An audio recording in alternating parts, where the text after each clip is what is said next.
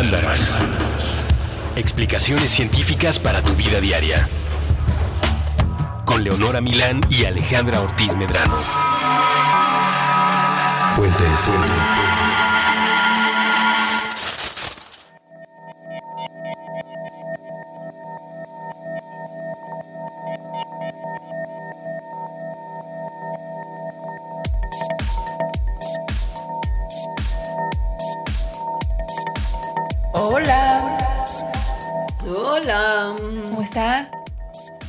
Bebé. Hola, bebé. Hola, bebés, ¿cómo están? No, yo estoy pensando en la de reggaetón del J Balvin. Ayer me enseñaron a un hombre que canta reggaetón que estaba guapo, no me acuerdo cómo se llama. Maluma. Ese, ese. Sí. Solo hay uno guapo, es Maluma. Maluma, sí está guapo. Sí, más o menos. Si te gusta como que te hablen sucio y así, pues puede ser que sea más, todavía más emocionante. Está guapo, está guapo. O sea, O sea, no guapo Justin Timberlake, pero pues, ajá, no es Don Draper, ¿no? Pero pues, está bien. John Hamm, el señor paquete gigante. Oh, qué raro eso, bueno, en fin. O sea, qué raro que lo sepamos. hablaremos de los hombres. Qué raro que qué. Que lo sepamos, que sea como algo en el internet. Es muy evidente. Está raro, bueno, en fin. Hoy no vamos a hablar de eso. Ok, algún día, no, algún día hablaremos de John Hamm y su pene gigante y de penes en general, pero el día de hoy vamos a hablar de lo opuesto. O sea, de JJ's. De vajages y úteros y menstruación y ovulación Sí. y un montón de cosas que si usted es un caballero tiene que estar mucho más acostumbrado de lo que probablemente está a manejar esta terminología. Entonces le sugiero que se agarre sus partes y aguante vara porque hoy va a aprender todo lo que pasa dentro del cuerpo de las mujeres en esos momentos tan complicados del mes. Ajá. O en general, ¿no? Sí. Sí. Pero sobre todo en esos momentos del mes. Sí. Yo solo eh, acorde como mm, a lo que habíamos dicho en el Mandarax de XXXY, no me acuerdo cómo se llamaba, en el que hablamos como de hombres Ah, y mujeres. creo que. Ajá. Creo que Quiere así. decir que de lo que vamos a hablar hoy es sobre todo de cosas que le suceden a las personas que están socializadas como que fueron socializadas como mujer, ¿no? O sea, como lo que biológicamente se diría mujer. O sea, personas que tienen útero y que menstruan. Hay, como ya vimos, otras clases de mujer, otras personas que pueden ser mujeres y que no les pasa esto. Y pues ya, pero vamos a estar diciendo mujer porque pues facilidad. Pues sí, como que decir mamífero menstruante no, no Sí. es práctico al Ajá. final del día. Pero pues sí, hay, hay mujeres que no menstruan, hay mujeres que no tienen útero, en fin, ¿no? Hay mujeres de muchas formas. Es- Estamos como la FDA en el Mandarax anterior, este, estandarizando y generalizando es. para facilitarnos. Este, Pues muy bien. Los invito a pensar, para empezar este Mandarax del, del, del útero, Mand- Mandarax uterino. ¿Qué tal? ¿Te parece? sí. Ok. Para empezar este Mandarax uterino, hay que recordar ese esquema de la vida de, de- de todos nosotros, eh, que, de a- que a partir de la primaria se nos quedó grabado en la cabeza, ¿no? Que Ajá. como que al parecer las mujeres tienen órganos genitales y reproductivos que parecen una especie como de vaca, Ah, Por los ¿No? cuernos, como, Como- trompita cuernos. Sí. Ajá. Sí. como trompita cuernos, era como una cosa medio, medio bobina. sí, sí, yo lo veo más como una cabra. ¿No? Sí, Sí, ándale, ajá. pero como algún animalito de granja, Sí, ¿no? sí, Al con final del día. ajá. Sí. La realidad anatómica de la genitalia femenina es un poquito más compleja que esa visión de dos dimensiones, tan rústica y tan elemental, pero les invito a que la tengan presente para de repente acordarse de ciertas cosas que a lo mejor eso les ayuda a recordar dónde están, Ok. ¿no? Sí. En la parte como de la trompita de la vaca, Ajá. ¿no? Como del hocico, Ajá. se encuentra en realidad el canal vaginal. O sea, como la parte más trompita. Ajá, sí. como la parte más trompita, Sí. la parte más angosta, Sí. es propiamente la vagina. Ajá. Y luego su... No creo que haya una persona en el mundo que no sepa qué es. Sí, no. O por lo menos que no haya oído hablar de ella. Y luego la parte que sea como la cabecita es Ajá. el útero. Es el El útero. útero como tal. Y las orejitas, básicamente, son los ovarios, después de las Ajá. trompas de falopio, que son como la raíz de las orejitas, y la parte puntiaguda y redondita de las orejitas son los ovarios, Ajá. donde se encuentran los óvulos, Ajá. que son los gametos femeninos, las células reproductivas, células sexuales De femeninas. donde todos venimos. Sí. Ahí sí, sí, no hay pierde, ¿eh? O sea, eso es sí o sí. Sí. Dentro de la vagina, que es la parte más famosa probablemente del aparato reproductor femenino, hay un montón de bacterias. Sí, ya hemos hablado también creo que de estas. Y hay estas bacterias, como muchas de nuestro cuerpo, pues hay unas que nos hacen bien, hay otras que no nos hacen tan bien y esto también depende mucho del número de, est- de estas bacterias que haya. Las que nos hacen mucho bien son las que son lactobacilos. Bueno, las que nos hacen mucho bien down there y según yo en general en todos lados. Sí, en la vida. Sí. Son los lactobacilos y son las bacterias que mantienen la acidez de la vagina en un rango normal, porque la vagina es ácida. Tan ácida como una cervecita. Leí por ahí. Dato, dato curioso. Sí, es Fun 4.5 fact. 4.5 de pH, un pH neutro es 7.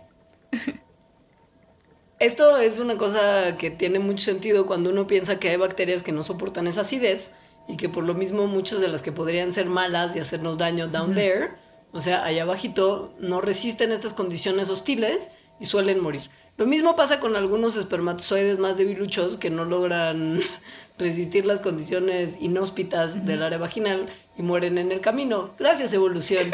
Y mucho honguito también. O sea, de hecho, También. cuando, cuando se desbalancea como el ecosistema bacteriano que existe en la vagina y entonces ya no hay tantos lactobacilos, proliferan los hongos, de los cuales vienen muchas de las infecciones vaginales, no de las bacterias. ¡Pum! Candidiasis. Eh, por ejemplo.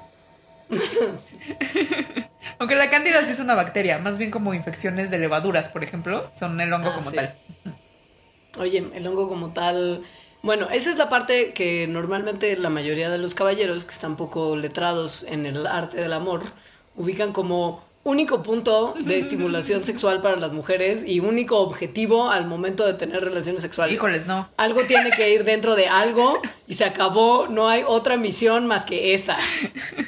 Sí, están muy tu mal, piña. chavos. Piña, no va por ahí para... O sea, sí va por ahí, o sea, como... claro. Pero la realidad es que no es lo único que hay. Y en este mandala les vamos a enseñar que también hay otras cosas. Como por ejemplo, el área que probablemente sea más importante para muchas mujeres y que está fuera de toda la vaquita, sería como si la vaquita sacara la lengua, que la saca de repente. ¿No? La lengüita de la vaca. Sí, esto Eso sería, eso sería la parte fundamental del placer femenino. que es el clítoris. En un capítulo, en un capítulo de South Park, no me acuerdo qué más pasa, pero están en busca del clítoris. Y lo encuentran y es gigante. Es como un botón gigante. Pues es que sí es, o sea, sí es grande. Digo, en el South Park claramente las cosas suelen salirse de control. Pero la realidad es que el clítoris es mucho más grande que solamente esa puntita de la lengua que asoma, Sí, que asoma Sí. de la parte superior de los genitales externos de la mujer. Es una cosa que tiene 8000 terminales nerviosas y que se extiende de una forma importante, varios centímetros hacia adentro de la vagina. O sea, las terminales nerviosas que componen afuera como la pequeña capuchita que es lo que conocemos como clítoris. o sea, tiene como una ramificación nerviosa y por lo tanto placentera gigante. Eh, Cuatro pulgadas se calcula que es la longitud completa del o sea, son como 8 centímetros. Imagínense. Esto, si usted es mujer y tiene clítoris, seguramente lo sabe. Y si es usted un caballero, la número 7 le sorprende. Como en plan clickbait. Y aun cuando precisamente se le considera un órgano externo, estas ramificaciones nerviosas hacia 3 pulgadas adentro del, del, del cuerpo, Ajá. pues lo, lo hacen un órgano sexual interno en realidad, que es una cosa que rompe justo con las cosas que habíamos entendido del esquema de la vaquita. Sí. Y que, y que pues dan mucha felicidad, ¿verdad? Sí. Ahora, cuando uno tiene lo que es la relación, la relación sexual tradicional entre hombre fértil, mujer fértil y durante determinados momentos del mes lo hace sin cuidarse y sin responsabilidad cuando es menor de edad y no tiene un Ah, plan ¿cuándo de es- vida que involucre hijos. Según yo, cuando es mayor de edad también. O sea, También. yo veo mucho bebé en Facebook, eh, gente de mi edad, y pienso, mmm, esto. No estaba tan planeado. Sí. Pues usted sabe lo que pasa. El óvulo, el óvulo y el espermatozoide se encuentran, abejita florecita, el bebé crece y entonces damos lugar a lo que ya hablamos también en Mandarax anteriores que tenían que ver con la maternidad. Pero en el Inter, mientras esto no pase, en el órgano, los órganos femeninos están pasando un montón de cosas bien locas. Locas, locas, locas. Ajá, Sí. y qué es lo que les vamos a explicar a continuación. Sí. Que tienen que ver justo con dejar todo en orden para que cuando el espermatozoide llegue haya condiciones necesarias para su unión con el óvulo y que se dé la fecundación. Esto es lo que se conoce como el ciclo menstrual. O sea, no el ciclo menstrual o no nada más es cuando ocurre la menstruación, cuando hay el sangrado, sino es pues, todo el tiempo, en realidad. Solo está en diferentes Sí. momentos del ciclo. Y Básicamente. inicia, bueno, esta historia inicia desde antes que las mujeres nazcan, o sea, cuando son fetos. Un feto a las 20 semanas tiene 2 millones de ositos, que es lo que se convertirán después en óvulos inmaduros dentro de los ovarios. Después se pierden aproximadamente el 75% de estos ositos ya para el tiempo en el que nace. Pero igual quedan un montón, o sea, quedan más o menos medio millón de óvulos ahí. O sí. Sí, ositos, por si usted no lo sabe, se escribe O-O-C-I-T-O-S, no ositos como osos pequeños. Como ositos no, panda. no por ahí. ¡Ay, qué bonito! ya sé. Yo me imaginé como un montón de ositos Claro, chiquitos, ajá, como, sí. como, ¿sabes? Ujú, Pero no, no va por ahí. Es- Son o Ajá, ositos. sí. Estos huevos van madurando mientras las personas crecen hacia la pubertad. Entonces, en la pubertad ya están todos maduros. Aproximadamente una vez al mes, uno de estos huevecillos ya maduros, llamados óvulos, baja de las trompas de falopio con intenciones de encontrarse a un pequeño espermatozoide nadando hacia él. Lo demás ustedes ya se lo saben. Pero mientras esto está pasando a nivel óvulo y osito maduro, el útero está preparándose también de unas formas muy locas para recibir al huevo fertilizado en caso de que la fertilización se dé. Las paredes del útero se engrosan y esto, en el momento de tener un óvulo fertilizado, permite que este óvulo se pegue a las paredes uterinas y ahí se empiece a desarrollar este, esta- este par de células unidas hacia etapas posteriores como embrión, feto, etc, etc, etc. Ahora, si no hay fertilización y el huevo se va invicto, digamos, entonces las paredes uterinas pierden esa cobertura que estaba preparándose para el óvulo fertilizado y esto es lo que conocemos como el sangrado, entre comillas, del periodo menstrual, porque en realidad no es sangre como tal. sea, no es solo sangre. Como cuando uno se Ajá, corta. sí. Ajá. Eh, aquí hay algo que es una eh, un error común, que es que si se piensa que si se está, o sea, que si se tiene el sangrado a fuerzas se está ovulando también. Y entonces hay muchas personas que piensan, pero es que ¿por qué no me embarazo? Por ejemplo, ¿no? Este, si sí menstruo normalmente. Bueno, pues no es cierto. O sea, se puede estar menstruando sin que se esté ovulando. O sea, se puede haber interrumpido el ciclo ovulatorio, pero el útero se sigue preparando porque las hormonas que controlan como la preparación de esa capa que se llama endometrio en el útero, pues siguen funcionando. A pesar de que la ovulación no. Hay maneras de saber si uno está ovulando o no, como con tests de ovulación y una visita al ginecólogo, pero pues el problema es analizar un poquito tal vez las causas de por qué una mujer no estaría ovulando cuando en realidad nuestra fisiología nos diría que de cierta edad a cierta edad tendría que ocurrir la ovulación una vez al mes. Hay muchas causas, Sí. como una enfermedad que se llama inflama- enfermedad inflamatoria pélvica, está la endometriosis, que es una cosa muy complicada y que a muchas mujeres les ocurre, o que hubo un embarazo ectópico, Eso que está quiere muy que grave. es un embarazo fuera del útero, que es bien, bien, bien, bien mala onda. Problemas de tiroides, ovarios También son muy policísticos, comunes.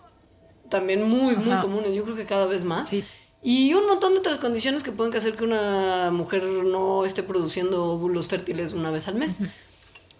Y el problema es que esto también tiene de repente influencian el ciclo menstrual. Por ejemplo, muchas de las mujeres que tienen un sangrado muy eh, Abundante. abundante, ajá, puede ser que es porque tengan alguna condición de salud que no les esté permitiendo ovular. En teoría, si uno está ovulando regularmente, su menstruado va a ser regular y más o menos contenido. Ajá. Ahora, Su menstruación no es un menstruado, no se dice. Otro de los más comunes errores al- en esto de la menstruación es como el tiempo, la temporalidad de la ovulación y de la menstruación. Mucha gente cree, porque así creo que esto es por la escuela, que la ovulación siempre ocurre exactamente 14 días después del último ciclo, bueno, de la última menstruación de la mujer. Y que como relojito, y entonces ese día si, si, si te cuidas ese día, pues ya estuvo. Los otros días no hay ningún problema. Pues piña, Sí, no, o sea, super piña. super piña, piñota. Ajá. O sea, para cada mujer este tiempo es diferente. Entonces, en general, pero muy general, eh, la ovulación ocurre entre el día 11 y el 21. O sea, también eso es un rango gigantísimo. Y eso es O sea, en general, además. O sea, no es que a todo mundo ni todo el tiempo. No. Lo que usted tiene que hacer entonces es dejarse de tonterías de usar anticoncepción natural como estar contando días del calendario. Sí. Y más bien ser sensata si lo que no quiere tener bebés, pero quiere seguir teniendo lo que es la relación sexual heteronormativa. y cuidarse con algún otro tipo de método anticonceptivo, porque por esta mala concepción han caído muchos chamacos a este mundo, estoy segura. Sí, muchos. Ahora, si usted, porque además esto también es común, no la falta de ovulación nada más, sino también la falta de menstruación, esto también puede estar indicando algún tipo de cuestión de salud. Ajá. El que no haya menstruación regular se conoce como amenorrea. Sí. Y aun cuando una pensaría que la razón principal de que no haya menstruación es el embarazo, como también nos enseñaron en la escuela, podría haber muchos otros factores que estuvieran contribuyendo a que se perturbe el ciclo menstrual femenino que no tiene nada que ver con bebés. Como Básicamente, ¿qué? nada. Ah, que básicamente esto tiene que ver con un sistema que no hemos creo que analizado tan a profundidad y que algún día deberíamos. Sí. Es el sistema endocrino. O sea, hemos hablado de muchas de las hormonas que este sistema produce por separado, pero nunca de la cosa tan loca que es la producción de hormonas en nuestro cuerpo. El sistema endocrino produce unas hormonas, en este caso sexuales, que en el caso de la mujer son estrógeno y progesterona. Y estas hormonas son lo que rige todo el ciclo menstrual. O sea, desde la maduración del óvulo hasta su liberación al útero, hasta el desprendimiento del endometrio, hasta todo. Básicamente todo. Entonces. Pero pues las hormonas se perturban. Exacto. Entonces, si no está habiendo menstruación, o sea, si hay amenorrea, puede. Una de las razones puede ser que haya un desequilibrio hormonal que esté provocando esto. Como por ejemplo hipotiroidismo, o sea, que la glándula tiroides no esté activa. Hipertiroidismo, que la glándula tiroides esté más activa de lo que debería de estar. Adenoma pituitario, que es un tipo de tumor no cancerígeno de la glándula pituitaria. Y otras cosas que hacen que las hormonas se pongan locas. También hay factores, o sea, tampoco es como un... tendría que ser tan grave, ¿no? Eh, hay factores estresantes, por ejemplo, emotivos, que pueden interrumpir la ovulación y por lo tanto pueden interrumpir también la menstruación. Hay cuestiones físicas como la actividad física intensa, por ejemplo, deportistas de alto rendimiento. Es muy normal que que tengan eh, como pausas en sus ciclos menstruales o incluso que menstruen mucho menos que una mujer que no hace una actividad física tan intensa de manera tan regular. Todavía no se sabe. Esto puede tener que ver con que tienen, perdón, con que tienen un porcentaje de grasa corporal bajo, a que no estén comiendo hasta cierto punto lo necesario para que el cuerpo también destine recursos al ciclo reproductivo. ¿No? Porque pues de repente el consumo calórico de estos atletas de alto rendimiento es tan grande que el cuerpo está como constantemente en un estado de, de necesidad de nutrientes que una persona que no hace este tipo de ejercicio eh, tiene, ¿no? También tiene que ver con que puede ser que el peso interrumpa las funciones hormonales normales y por lo tanto interrumpa la evolución y la menstruación, lo cual también explicaría por qué algunas condiciones como por ejemplo la obesidad o la anorexia llevan también a que se interrumpa la menstruación. Hay ciertas medicinas que si uno toma de manera regular, como algunos barbitúricos, sedantes, pues eh, o eh, medicamentos desinflamatorios que tengan base de esteroides, eh, anticonceptivos hormonales, por supuesto, y algunos tranquilizantes también perturban el ciclo menstrual. Si uno ya no tiene ciclo menstrual cuando llega a los 45 a 51 años, ojo que entonces ya esto puede tener un poquito más que ver con que llegó la edad de la menopausia, no la edad de, de, de ah, hago ejercicio intenso, entonces no menstruo. Es el fin del ciclo reproductivo de la mujer que señala cuando el cuerpo de una señora, porque a esa ya, ya se puede considerar más señoril, el cuerpo de una mujer ya no tiene óvulos y por lo mismo deja de ovular. A veces hay un poquito de menstruación todavía después de que la ovulación se detiene, pero se empieza a convertir cada vez en algo más irregular hasta que eventualmente se para, así como también se tiene el buen humor femenino por el desequilibrio hormonal que esto implica. También nunca está de más ir a ver si, si no está embarazada porque a una amiga de mi mamá le acaba de pasar. ¡Cállate! Sorpresita cuarentona. Sí. Sí. Pues ánimo. Sí. y bueno, ¿te parece bien? ¿Qué? Eh, te iba a decir lo mismo que si vamos a un corte. Sí. Muy bien. Ahorita, ahorita, ahorita, ahorita.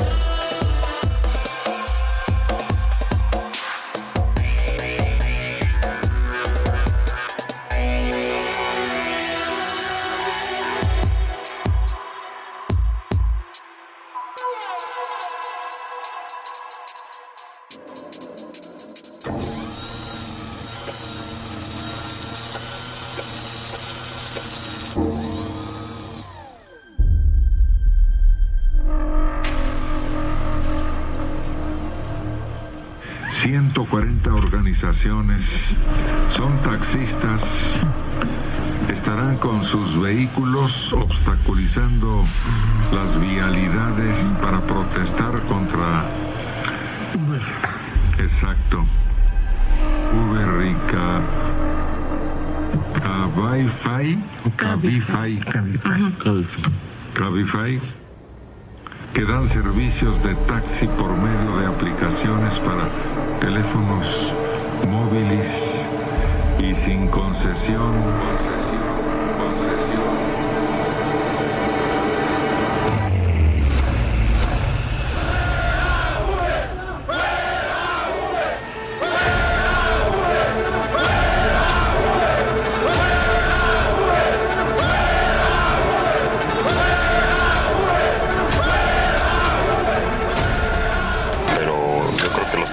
Están ni bien informados de cómo opera Uber y si les afecta o no y se están dejando mover por sus líderes o por otras gentes para incluirles en que nada más vayan en contra de Uber cuando el segmento que atiende Uber no tiene que ver nada con los taxistas.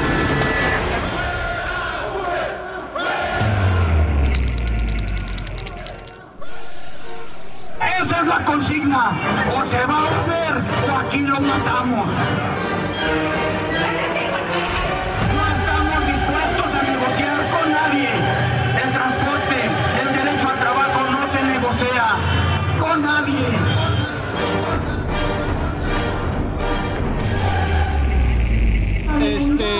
Ahora sí que pidiendo que se regularice el servicio, ¿no? Que todo sea parejo. A nosotros nos están sacando hasta los ojos, ¿eh? Impuestos, revistas, tenencias, paga esto, paga el otro, la gasolina sube, refacciones. Nosotros no paga nada. Un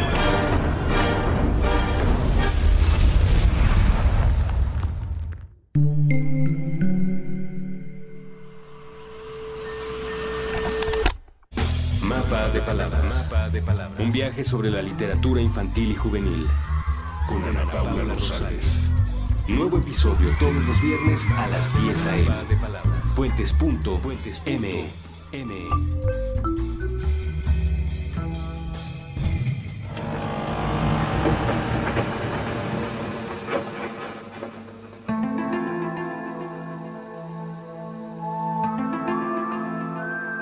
Hola, hello. Estamos de vuelta.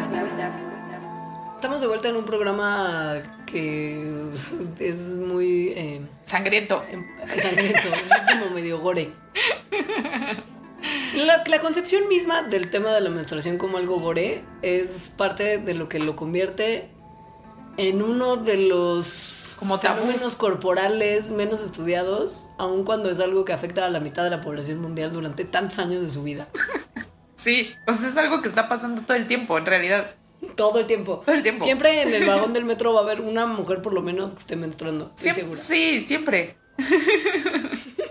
Y Pero aún, sí, y aún Sí. así no está tan estudiado como fenómeno como físico. está rarísimo. También, no como todos, yo estaba leyendo sobre todos, bueno, algunos de los mitos alrededor de cuando una mujer está menstruando que no puede cuidar las plantas o la cosecha porque la menstruación tiene algo. Hay estudios científicos, obviamente muy, muy mala ciencia que ya está totalmente refutada, pero bueno, los hubo en su momento y súper respetados sobre qué cosas tenía la menstruación que hacía esto y hacían sus experimentos y salía como, claro, claro, una mujer menstruante tiene que encerrarse en su casa. O sea, hay, mucho tabú y mucho no queremos saber nada de eso, malditas mujeres, alrededor de la menstruación. Estamos en una cosa de, de como oscurantismo al respecto que de repente los médicos no saben a la fecha, por ejemplo, qué significa que una mujer tenga un sangrado muy abundante o muy poco abundante. Porque algunas cosas pueden ser señales de problemas importantes como tumoración. Ajá. Y hay casos en los que nada más es por los LOLs. Lo cual, sea, es estar, ejemplo. lo cual es estar en la total incertidumbre sobre cosas que pueden ser vitales. Ajá. Y que deja tú como ya en una cosa de, de mortandad, o sea, que si yo tengo un sangrado muy abundante puede tener un tumor mortal o puede nada más ser una cosa de mi cuerpo. Deja tú como, como la conclusión de mortal, sino también en el día a día, para las mujeres que tienen algunos problemas menstruales, vivir se convierte en una cosa complicada. Si usted ha sido una señorita que en algún momento de su vida ha sufrido de menstruación muy abundante, sabrá perfectamente que es hasta cierto punto incapacitante. O sea, realmente es difícil de controlar y es una cosa que, que hace que tu vida diaria no sea tan sencilla como la de otras personas.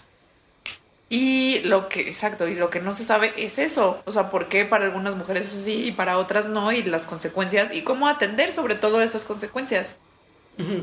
No se sabe en realidad qué tanto los niveles de ciertas hormonas pueden estar haciendo qué.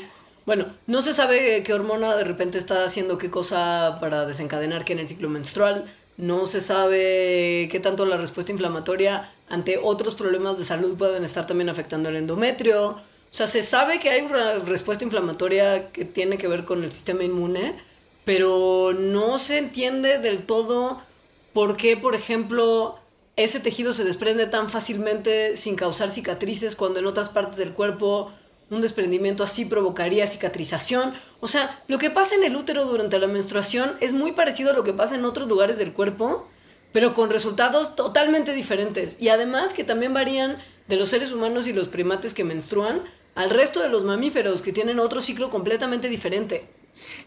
O sea, se sabe muy poco, qué locura.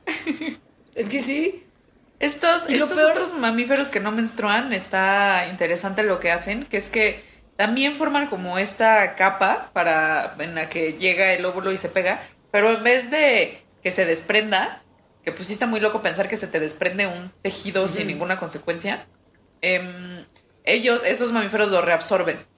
Entonces, como la pared del útero se deconstruye, pero no se sale del cuerpo, ¿no? Sino que vuelve a formar parte de él. Y lo que entonces no se termina de entender es por qué en el caso de los humanos pasa esta tontería, que además implica un desgaste no solamente emocional, sino también energético. Sí, claro. Y que si en algún momento llegáramos a comprender, entenderíamos mucho más sobre inflamación, entenderíamos mucho más sobre cicatrización, entenderíamos mucho más sobre las hormonas que tienen tanto que ver en el día a día del cuerpo de las mujeres y nuestro humor y nuestro funcionamiento. Y aún así, pues no entendemos demasiado. Es una cosa Y bueno, podríamos ayudar a un montón de mujeres que, como decías, tienen estos problemas y que está afectando sus vidas de forma que no sabemos consistentemente cómo, ¿no? Sino nada más como que sabemos que a alguien le va peor.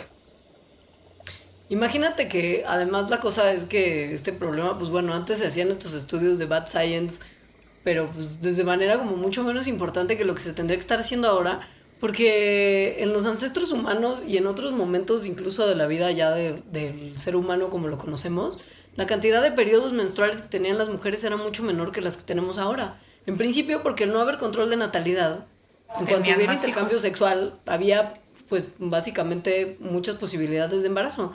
Entonces, si calculas cuántos meses de la vida de una hembra Estaba que tiene una embarazada. vida sexual activa, claro, y que tiene como intercambio regular, ¿cuántos meses está embarazada que no va a estar menstruando? El promedio de menstruaciones de un ancestro humano era de 40 en el periodo de vida de una mujer, y el día de hoy, además porque tiene que ver con que la, la esperanza de vida es mucho más grande, pero el día de hoy una mujer menstrua por lo menos 400 veces a lo largo de su vida. Entonces el número es muy distinto y por lo mismo también las consecuencias de que haya menstruación tan regular y tan abundante son mucho más importantes el día de hoy de lo que eran antes y por lo mismo se deberían de investigar mucho más. Ahora, ¿qué pasaría en un mundo ideal donde las mujeres no menstruaran? Esto es lo más frustrante del mundo, Alejandra, güey. Te juro, me da un bajón cada vez que pienso en esto. Lo más tremendo de todo es que no pasa nada si las mujeres no menstruan. Esto es muy fuerte. Sí. Eh, es- sí. ¿Sí? Hay muchos anticonceptivos, de los cuales un efecto secundario muy bienvenido por muchas es que se elimina el sangrado menstrual. Entonces Se, hay... se elimina, se elimina como es, como están. O sea, se eliminaría si se tomara todos los días. Por ejemplo, en el caso de las pastillas anticonceptivas. Porque Sí. como estamos acostumbrados a tomarlas, sí hay una presencia de un sangrado. Ahorita vamos a hablar de eso. Ajá. Entonces, eh, yo estaba hablando como de otros anticonceptivos en que sí lo eliminan totalmente, que ahorita también hablamos de esos. Pero sí, en las pastillas anticonceptivas lo que tienen son hormonas, generalmente tienen estrógenos y progesterona, que lo que hacen es impedir la ovulación.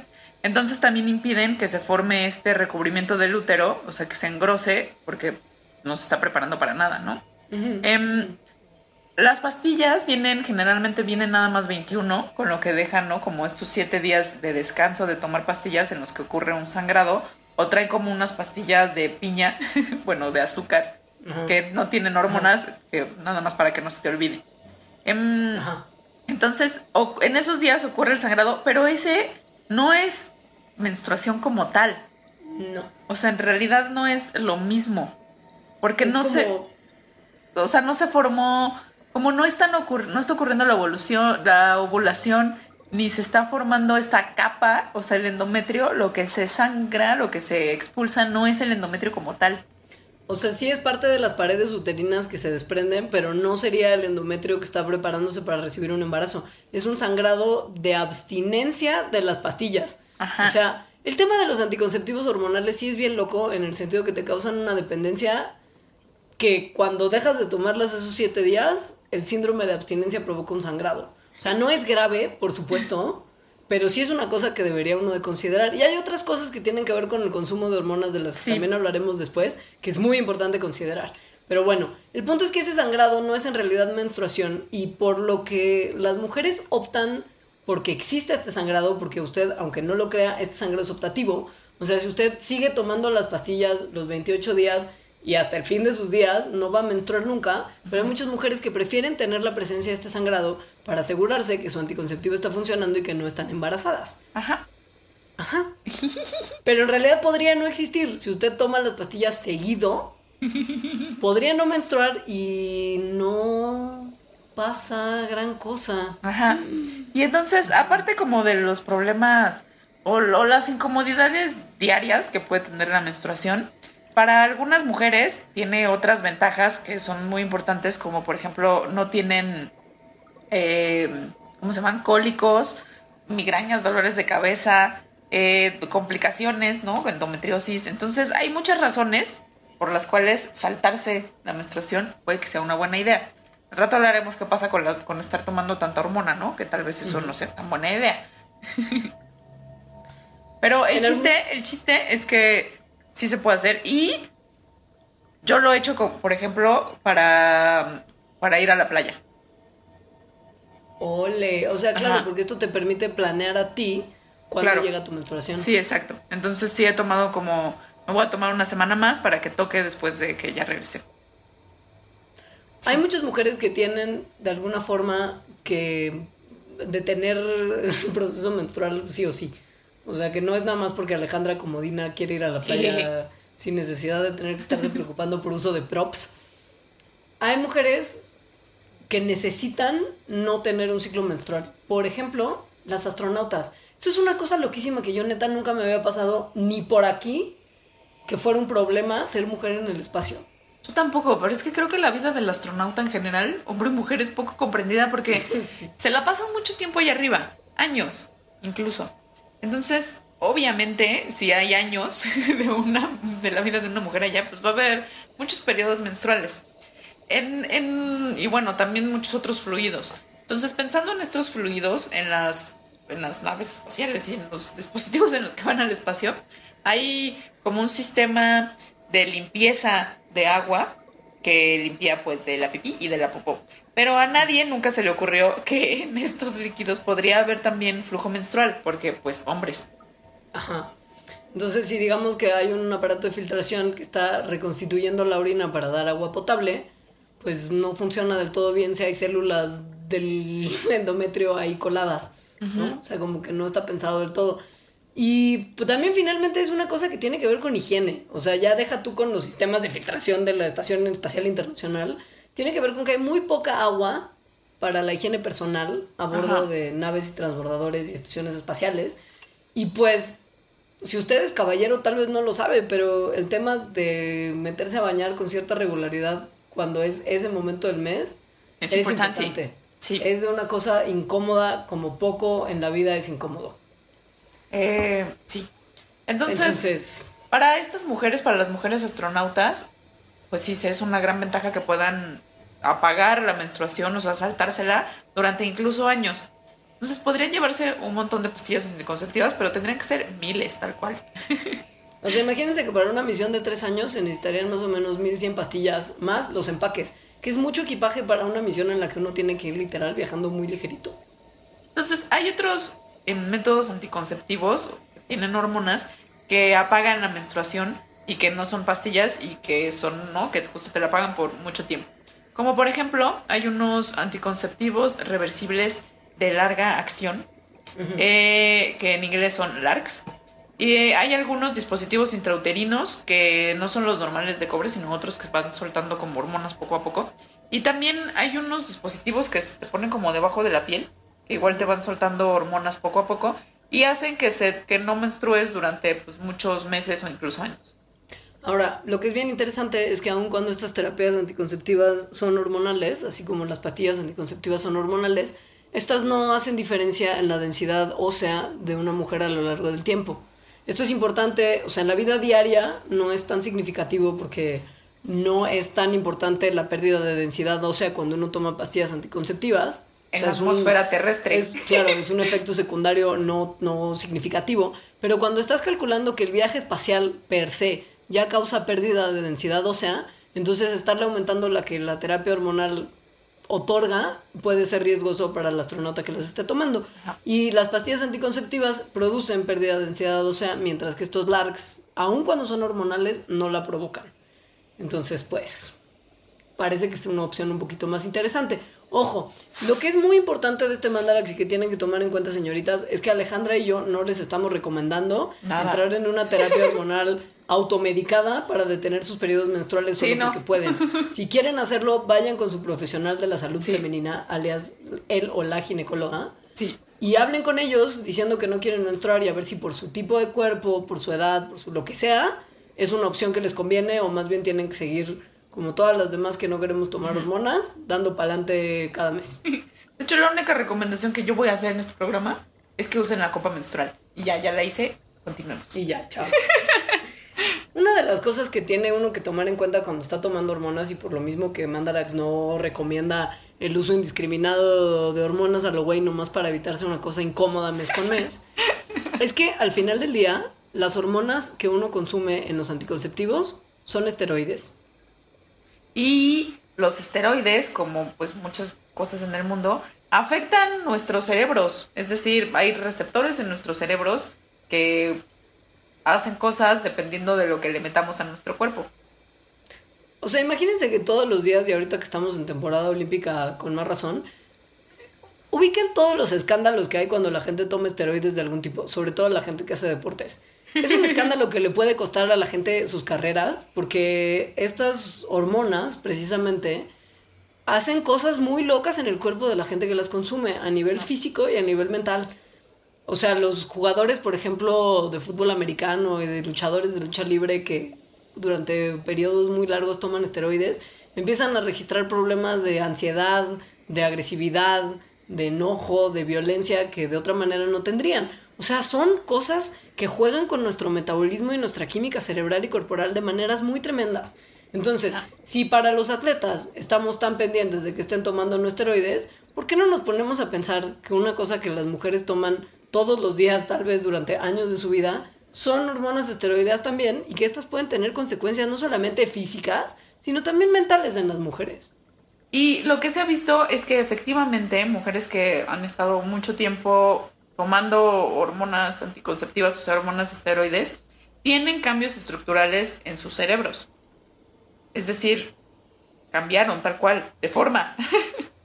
Sí. Esto pasa porque el cerebro es una esponja para este tipo de hormonas. O sea, le encantan, digamos. En los caballeros, la testosterona, que es el equivalente a, a las hormonas esteroides, estrógeno y progesterona de las mujeres, se une a receptores cerebrales y esculpe esa estructura ante las conductas que ubicamos como típicamente masculinas de agresividad, etc. Por eso los hombres que toman esteroides, como para ponerse más mamers, de repente tienen conductas mucho más agresivas e irresponsables que si no las estuvieran tomando. Y la voz así. Y la voz así. Entonces no se ha visto exactamente qué pasa con el comportamiento de las mujeres, ¿no? Con, con estos cambios estructurales, solo se sabe que existen estos cambios estructurales en el cerebro. Em, y bueno, seguramente tiene unas consecuencias, pero no sabemos cuáles son. Al parecer no son hasta ahora significativas, porque la mujer lleva tomando mucho tiempo pastillas anticonceptivas y no ha habido un colapso global. Pero sí sería bien interesante que la gente que está haciendo estos estudios y que están viendo en resonancias magnéticas que sí hay un cambio cerebral, estudien a largo plazo qué significa este cambio y qué respuestas genera en el día a día de las mujeres. Porque finalmente si esto no ha estudiado, una vez más, es porque patriarcado. Sí, pero piénsenlo, solo piénsenlo. Y la neta es que también en este caso se necesita más información porque no es justo que se den como seguras unas pastillas y unas terapias que a la larga pueden estar teniendo consecuencias permanentes en la estructura de nuestros cerebros y nadie nos haya dicho nada. La estructura de una nuestros, sí, no, de nuestros cerebros y de otras cosas, ¿no? O sea, sí, a mí sí siempre me ha parecido muy loca la idea de controlar la concepción mediante metiendo hormonas al cuerpo. ¿no? O Como sea, en un engaño al organismo raro. muy raro. O sea, como una, un reduccionismo molecular que, que no sé. en fin, ya ven que soy hippie Pero- a veces. Claro, no, pero a la larga pues también no podemos negar que independientemente de las consecuencias que podría o no tener a largo plazo y de la cuestión de si estás tomando hormonas artificiales que cambian la fisiología de tu cuerpo Sí. todos los días de tu vida, han significado cosas muy importantes para las mujeres y su liberación. ¿eh? Sí, también estoy en contra de la liberación, pero podemos hablar de eso después. según yo, según yo, es como es- los hombres dijeron, vengan, ya no tengan pena de darnos placer. ya no tengan Es miedo, real. ya no tengan miedo, no se van a embarazar más. Pero es bueno, real, pero imagínate que también, pues imagínate que se hubiera quitado la pena y no se hubiera quitado la posibilidad de concepción. sí, claro, claro. Te, invito a sí. pensar en la necesidad de recursos naturales que tendríamos ya para estas alturas. Yo creo que ya la humanidad no existiría, porque ya hubiéramos explotado la Tierra de una manera que no hubiera podido sostenerse. Lo cual no necesariamente es malo que la humanidad deje de existir, pero en fin. En este. esa nota vamos a un corte y volvemos. Sí.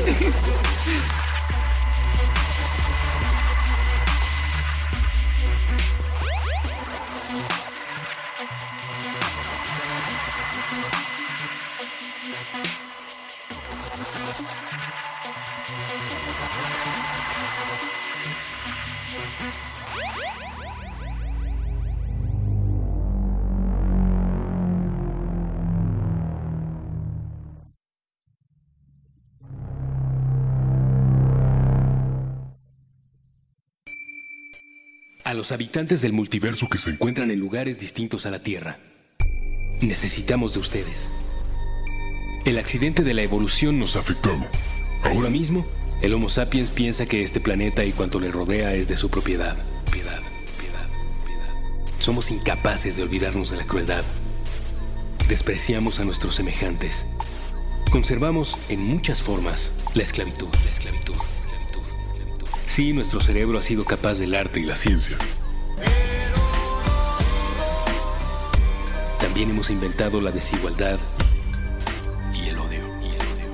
Estamos obsesionados con el tema de las clases sociales. Tendemos a hablar de los otros mediante etiquetas. Hemos diseñado un sistema donde la desgracia ajena nos resulta benéfica. Pero imaginen cómo cambiaría todo si ustedes, habitantes de otro universo, galaxia o planeta, nos demostraran que no somos únicos ni especiales. Un solo contacto sería capaz de transformar cuanto pensamos acerca de todo. Ni siquiera tendrían que acercarse demasiado a nuestro aire contaminado. Así que, si están allá afuera, están allá afuera. Si existe alguna forma en que su tecnología sea capaz de recibir y decodificar estas palabras, envíen un mensaje de vuelta. Dejen que comience un periodo nuevo y que el hombre empiece a ser una criatura menos letal para sí misma.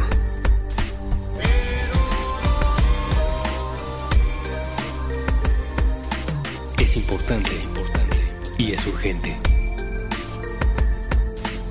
Un mensaje de puentes.ml para la vida más allá de la Tierra.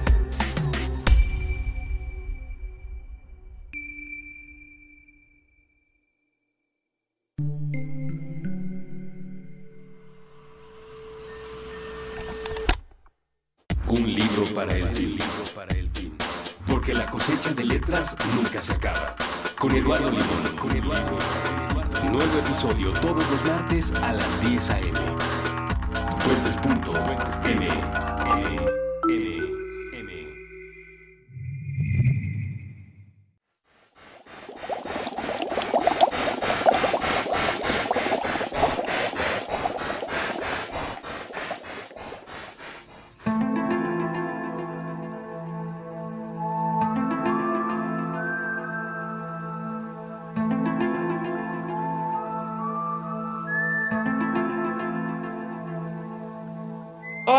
ya volvimos a seguir hablando de cosas de la mujer, sobre todo de cosas relacionadas con la menstruación.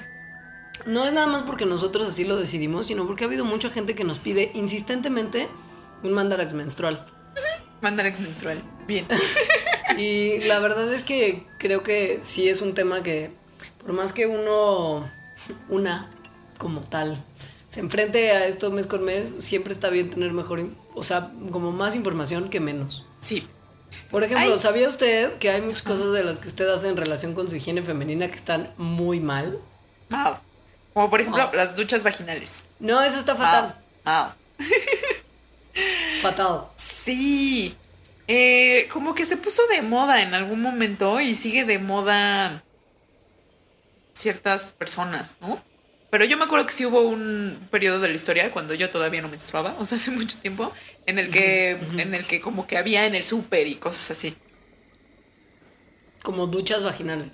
Duchas vaginales, sí. Entonces las duchas vaginales son como unos shampoos especiales, ¿no? Y como una de su dispositivo con el que te haces como un lavado. Un lavado interno. Ajá.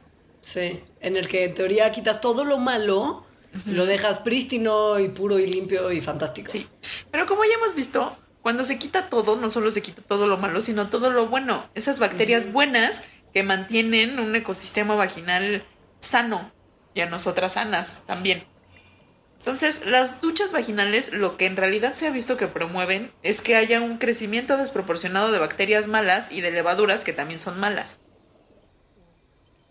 Hay un riesgo mayor de, inf- de infertilidad y contracción. ¿Contracción? ¿Contraes enfermedades sexualmente De contagio. De contagio. O sea, sí, te dan más STDs de lo que te darían si, si no estás incurriendo en esa práctica tan invasiva, además. Y no solamente como lo obvio que podría uno pensarse que es como mayor propensión a infecciones, sino que también se vio, hace poco salió un estudio en el Journal de Environmental Health, que las mujeres que usaban duchas vaginales de manera regular tenían en su orina una concentración mucho más alta de ftalatos de lo que tiene una mujer en su orina normalmente. Y los ftalatos, por si usted no lo sabe, son sustancias químicas de uso industrial que alteran la acción de las hormonas en el cuerpo. Son generalmente cuando algo dice que tiene fragancia, son ftalatos. Entonces casi todo tiene, en realidad. Y Incluso hasta juguetes. veces- sí, pero muchas veces también, no solamente la ducha vaginal, sino las toallas sanitarias y los tampones que tienen sustancias que o eliminan el olor o tienen un olor distinto al olor neutro que tendría un producto como de tela tipo algodón. También tiene una concentración de ftalatos que por más que no sea, eh, en el caso de las toallas sanitarias, de contacto interno, sí está, hay una exposición muy constante a una sustancia tóxica que no debería de estar como tan cerca de nuestro cuerpecito, pues. Entonces sería muy difícil eliminar la exposición a los ftalatos porque como ya dijimos están en todos lados. Sin embargo, sí se puede como eliminar de lo que... O sea, ¿por qué no eliminarlo de lo que ya sabemos que tiene y que no es necesario? Como por ejemplo las duchas vaginales. Y las cosas que tengan como para área íntima, olores y... Fragancia. Fragancia de algún tipo, sí. Sean tampones, sean toallas, sean talco, aunque talcos y demás no se deben de usar nunca en esas zonas. Eh, sprays femeninos, jabones de higiene íntima. Me pone de más nervio además que se llamen de higiene íntima. O sea, ¿Qué es eso, güey? Higiene íntima nunca lo había pensado, pero sí es un nombre muy raro. Horrible. Que sea íntimo quiere decir que es como secreto, ¿no? En tus O sea, partes no sé. íntimas. Ajá, güey. Ay, qué feo, porque además la intimidad es una palabra muy bonita, pero bueno, Bien aplicada. bien aplicada, claro. Claro. No un cótex, pues. Tampón, qué horror, otra vez, anuncio de copa menstrual, úsenla. Digo, eso nada más es para que tengan un poquito de cuidado y un poquito de atención a las cosas que se ponen en sus cuerpecitos. Y que sepan que en el día a día pues, hay ciertas cosas que, aun cuando uno cree porque le han dicho toda la vida que está bien, como que tener manzanilla en los productos íntimos es súper necesario para su bienestar, pues de repente le está haciendo más mal que bien. Lo que nos lleva a la desmitificación de cosas de las mujeres. Uy, me encantan estas secciones de Mandarax que es verdad o mito. A mí también, me encanta. Estas sí A no ver. tienen solo que ver con menstruación. Ajá. Sí, no, estas son de muchas cosas de mujer. Ajá. Por ejemplo, la virginidad como tal. Ajá. A ver, se- es- alguien, alguien ya. Alguien quien sea puede saber si una mujer es virgen o no. La respuesta es no. Ni siquiera un doctor. No, aun cuando esté usando un microscopio que permita ver las partes íntimas de una mujer aumentadas 10 veces, los médicos no pueden identificar si una mujer es virgen o una mujer es sexualmente activa. Porque, aun cuando nos han dicho que existe esta membrana que es como la, la- el sello de protección Qué horror. de- del interior de una mujer, del contacto malévolo con un hombre, que se llama el imen y que en teoría en una Ajá. mujer virgen está intacta y prístina y también es como sellada, literal, como un sello. Como un sello, como una capita, ¿sí? Ajá. Pues Pues, no obviamente no, porque el, himen de las mujeres siempre tiene una perforación. Puede O ser varias. más o menos ancha o varias, ajá. Pero nunca está sellado completamente. Pues no, si estuviera sellado, ¿cómo que- saldría la menstruación? Ajá, de ahí tienen que salir cosas. No solo entrar cosas, tienen que salir cosas. Y además el, eh, el himen es una membrana flexible. Entonces, Ajá. este, incluso si entran cosas, pues no, no quiere decir que se va a romper. O sea, No. hay algunas mujeres que tienen el- una condición médica que es un himen que justo no tiene hoyos y esto es un problema porque efectivamente no les puede salir la menstruación y bueno, se repara con una ligera incisión que hace un médico. Ahora, ya descartando ese además que es absolutamente machista y súper idiota. Además que, si no, no tiene nada de sentido ni siquiera pensar que es la virginidad, pero bueno. No, no. Pero bueno. Existe también el mito de que si uno toma ciertos antibióticos, o bueno, antibióticos en general, porque el mito Ajá. no es eh, selectivo, que si uno está tomando antibióticos, las píldoras anticonceptivas pueden ser disfuncionales. O sea, pueden dejar de servir como tienen que servir. Y pues mm, no, no es así. De, No. Este mito, hay de hecho varios médicos que lo siguen creyendo, pero pues no, o sea, siempre todos los métodos anticonceptivos tienen un porcentaje de, de que no funcionan. Entonces, también las píldoras anticonceptivas, sobre todo si no se usan como se deberían usar, lo cual casi nadie los usa como se deberían usar. Entonces, bueno, dejan de funcionar por estas razones, pero no por usar antibióticos. Hay una posible excepción, que es un antibiótico que se da para la tuberculosis, que se llama rifampina. Entonces, em, la rifampina sí eh, disminuye las hormonas que se inducen por las píldoras anticonceptivas y que previenen del embarazo. Pero todavía no se sabe muy bien si este efecto es lo suficientemente grande como para incrementar el riesgo de embarazo. Y además es un antibiótico pues que supongo que son muy pocos y solos para la tuberculosis. Porque pues ya no es tan frecuente esa enfermedad, afortunadamente. Sí.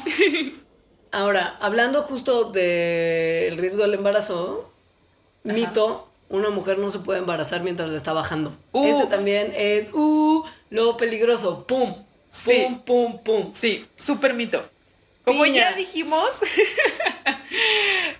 todos los ciclos menstruales, ni siquiera de cada mujer, o sea, cada ciclo menstrual de, de una mujer es diferente o puede ser diferente.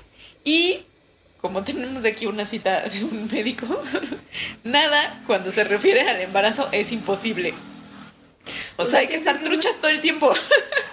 Piensen que un espermatozoide puede vivir en el, dentro del cuerpo de la mujer hasta una semana esperando pacientemente a que baje el óvulo. O sea, puede Y estar como, la- ahí escondido esperando. Sí, y como la ovulación puede ocurrir justo después o incluso durante la fase del sangrado del ciclo menstrual de una mujer, el espermatozoide puede tener todo el tiempo del mundo para encontrarse con el óvulo, aun cuando no haya estado haciendo los cálculos más minuciosos. Entonces, generalmente las personas que su método anticonceptivo es el, ¿cómo se llama? En El ritmo. el ritmo, se les llaman después padres. Y al parecer también, bueno, en el tema de- del mito de si uno ya tiene más de cuarenta y tantos años y no se puede embarazar, como la amiga de la mamá de Alejandra nos, Uy, sí. nos, nos enseñó recientemente, existe también un mito más que es que cuando las mujeres llegan a la menopausia pierden todo el deseo sexual. Eso, mito. Mito, no es real. La verdad es que aun cuando los bochornos y algunos otros eh, asuntos de comodidad que la menopausia conlleva, puede hacer que las mujeres, pues de repente sí no estén tan antojadizas como estarían en otros momentos, no hay ningún tipo de vínculo directo entre la menopausia y el deseo sexual. Entonces, si usted es una mujer ya un poquito mayor y está acercándose a ese momento de su vida, no se desanime. Chicas, no se desanimen, todavía hay mucho por delante. Claro. Ahora, esto está bien interesante y es- no sé si un mito o todavía no es un mito, pero en algún momento yo sí tengo la fe ¿La esperanza? en, en la esperanza, en la ciencia. Esta también es mi gran esperanza. mito. Sí, gran Está bien esperanza. tremendo, güey. Agárrense, agárrense. Agárrense de las manos unos a otros conmigo. Recemos juntas. Crecemos juntas. Hay científicos que están afirmando, desde hace además varios tiempo, pero ahora con más cartas en la mano, que se pueden crear bebés sin la necesidad de hombres. ¡Pum! ¡Pum! ¡Pum! Las consecuencias que tiene esto. ¡Pum! Hay varias especies de animales que no necesitan, que no tienen machos, de hecho, en esas especies que se, que se componen exclusivamente de hembras. Em, se llaman partenogenéticas, o sea, este proceso por el que un óvulo puede dar lugar a un nuevo ser vivo sin la ayuda de un espermatozoide es la partenogénesis. Y ocurre incluso en vertebrados como, como ciertas lagartijas. O sea, no es cosa como de ahí unos insectos nada más, ¿no? Como una medusa. Ajá. Y es común, o sea, sí hay muchas especies que son así. Ahora, ¿puede pasar en seres humanos? Resulta que unos investigadores del Instituto de Medicina Reproductiva y Genética en Los Ángeles estaban jugueteando con formas de modificar genéticamente embriones para dar lugar a neuronas. Esto porque en algún momento querían darle trasplantes a pacientes que tuvieran Parkinson. Entonces, estaban jugando con sus ratoncitos y modificando embriones genéticamente y de repente, ¡pum! Llegaron como por azar. Llegaron como por azar a una forma de reproducción asexual que es el equivalente a la partenogénesis, pero pues en ratones, cuando antes se había visto así en insectos y en ranas, pero no en ratoncillos. Lo que pasa con la partenogénesis es que se lleva a cabo un proceso de reproducción asexual. Es decir, que no hay combinación de, De genética de dos individuos. El problema de la reproducción asexual, que es algo que ya se sorteará, me imagino, por la ciencia posteriormente, es que da lugar a individuos idénticos. Y los individuos idénticos evolutivamente tienen desventajas frente a los individuos que tienen variación. Sí. Em, Ya lo hemos también mencionado, me parece. Entonces, en la reproducción normal humana, o sea, la reproducción sexual, un óvulo tiene 23 pares de cromosomas, el espermatozoide tiene los otros 23. Cuando se juntan, se hace una nueva célula con los 46 que se necesitan. Em, pero en esta nueva forma que descubrieron mágicamente y por suerte, se hacen los 46 cromosomas. Bueno, y se inicia la división celular sin la necesidad entonces de dos células distintas, de óvulo y de espermatozoide. Entonces, obviamente, hay mucha gente que no le Obvio. gusta nada. Nada. Mira, o sea, la realidad es que sí, como para, como para desarrollar individuos nuevos y convertirlo como en la única forma de reproducción humana, sería desventajoso por cuestiones precisamente de la necesidad de variabilidad. para bueno, está rarísimo y sé como supervivencia. muchas cuestiones éticas que se tendrían que ver. Eh, y, y por lo que lo están planteando estos investigadores, no es en realidad para hacer clones y una No. especie de humanas nada más, sino que podría tener varias aplicaciones clínicas. Se podrían hacer, por ejemplo, eh, trasplantes, o sea, órganos corporales para trasplantes con solo estas células. Eso igual no está tan mal, pero el trabajo en embriones y la modificación genética de algo que puede dar lugar potencialmente a un ser humano completo siempre ha sido Pues una es- cosa que ha estado muy cubierto de barreras éticas. Es un tema muy complejo. Sí. Es complejo, pero está súper interesante.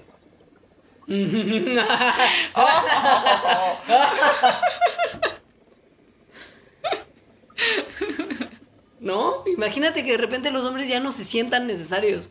Porque el problema no es que ya no, ya no vaya a haber individuos que surjan a partir de reproducción sexual. Pero creo que el tema de que ya no sean necesarios sería un golpe al ego muy importante para la mejor conducta humana a futuro. Pues seguramente por eso no quieren, nada más.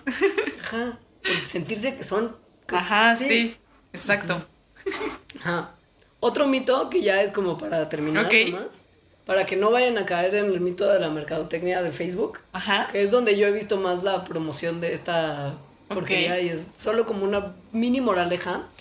Ha habido mucho compartir en Facebook la noticia de que unos fritales que se llaman Foria Reliefs convirtieron los compuestos de marihuana en los estados de Estados Unidos, Estados Unidos que ya es legal el consumo de marihuana, como Colorado, convirtieron los subproductos de la marihuana en una sustancia que se añade a unos tampones, que pues, no como tampones, sino como, Como un supositorio vaginal. Ajá. Y que porque tiene los compuestos... El THC como marihuana, THC como tal y CBD, que es el otro compuesto médico, mágico, musical de la marihuana, entonces alivia los cólicos menstruales. Pero está rarísimo. Está rarísimo. Sí, estos supositorios no han sido aprobados por la Food and Drug Administration. No se ha visto qué tan efectivos son y sobre todo no se ha visto qué tan seguros son. O sea, son unos fritos de Colorado que se inventaron esto. Tengan, ténganlo en cuenta. Sí, o sea, no hay nada de evidencia sobre lo bueno ni nada. Eh, tal vez si le sirve a usted marihuana, pues trátela por el método tradicional. No se está insertando algo que es 60 miligramos de THC, 10 miligramos de cannabidiol, que es el CBD, y mantequilla de cacao en su JJ, porque unos fritos de Colorado y una gente en su Facebook le dijo que esto le va a quitar mágicamente los cólicos. Imagínese que le da una infección. Ay, sí, Imagínese no. que le hace mal. No. O que, no- o que nada más le cobran los millones y no hace nada. También. También. Por favor, consulte a su médico. Esa siempre será la moraleja del mandarax. Muy bien. Terminamos. Este, escriban sus comentarios. Ya vieron que sí hacemos caso a las sugerencias de programas, entonces eso nos sirve un montón. Mi Twitter es arroba alita-emo. Yo soy arroba leos El de Mandarax es arroba Mandarax. En Facebook es eh, Mandarax lo explica todo. y ya. Y los comentarios en la página de Puentes, puentes.m, diagonal mandarax. Ahí están todos nuestros episodios. Muchas gracias. Gracias. Bye. Adiós. Bye.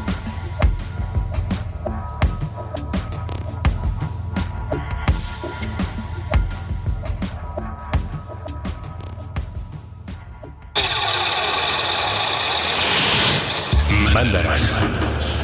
Explicaciones científicas para tu vida diaria. Con Leonora Milán y Alejandra Ortiz Medrano. Puentes. Lucky Land Casino asking people what's the weirdest place you've gotten lucky? Lucky? In line at the deli, I guess? Aha, in my dentist's office. More than once, actually. Do I have to say? Yes, you do. In the car before my kids' PTA meeting. Really? Yes. Excuse me, what's the weirdest place you've gotten lucky? I never win and tell. Well, there you have it. You can get lucky anywhere playing at LuckyLandSlots.com. Play for free right now. Are you feeling lucky? No purchase necessary. Void where prohibited by law. 18 plus. Terms and conditions apply. See website for details.